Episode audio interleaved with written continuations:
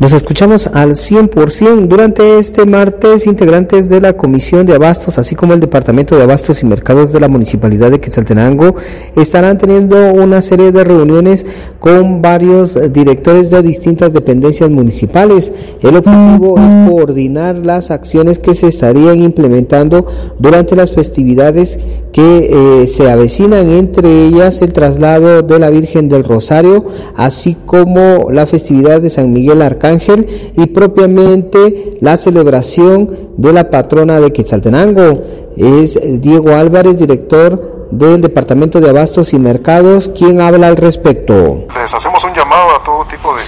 comerciantes o ventas informales de forma temporal,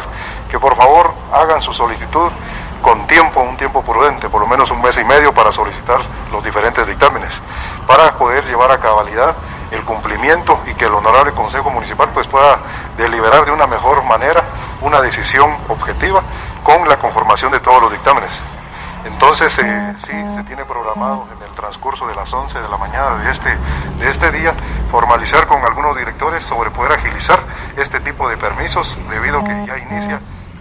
esta semana el tema de, las hermandades, algún tema también de instalaciones de ventas informales, pero no se está autorizando ningún tema de instalación de galera o estructura porque solamente es de un día que se va a llevar a cabo este tipo de solicitud. Seguidamente venimos con San Miguel Arcángel, seguidamente venimos con la Virgen también, entonces se nos viene en este mes